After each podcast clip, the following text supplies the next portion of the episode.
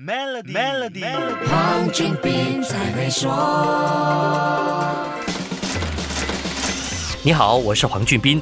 在理财知识越来越普及的今天，很多人都知道投资是对抗通货膨胀的有效方法。当然，前提是手上有一些额外的资金。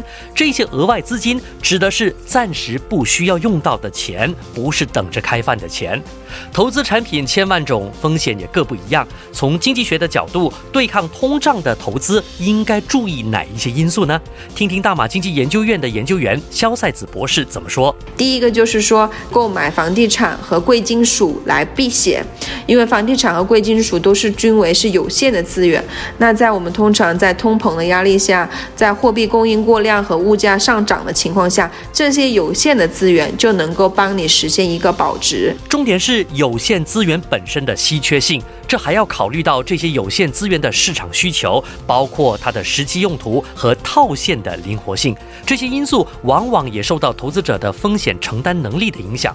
简单说就是，一旦急着用钱，但一时间又卖不掉这些资产，你还有能力 hold 住它吗？另外，货币贬值也是通胀时代需要注意的一个重要因素。第二个建议可能就是说，将迅速贬值的现金呢，可能可以考虑。转化为低风险但回报高于通胀率的一些投资的产品，因为在全球这个银行存款利率普遍比较低于通胀率的情况下，存有的现金可能你会面临的一个相对的一个贬值的风险。当然，投资有风险，这个大家都必须要谨谨慎。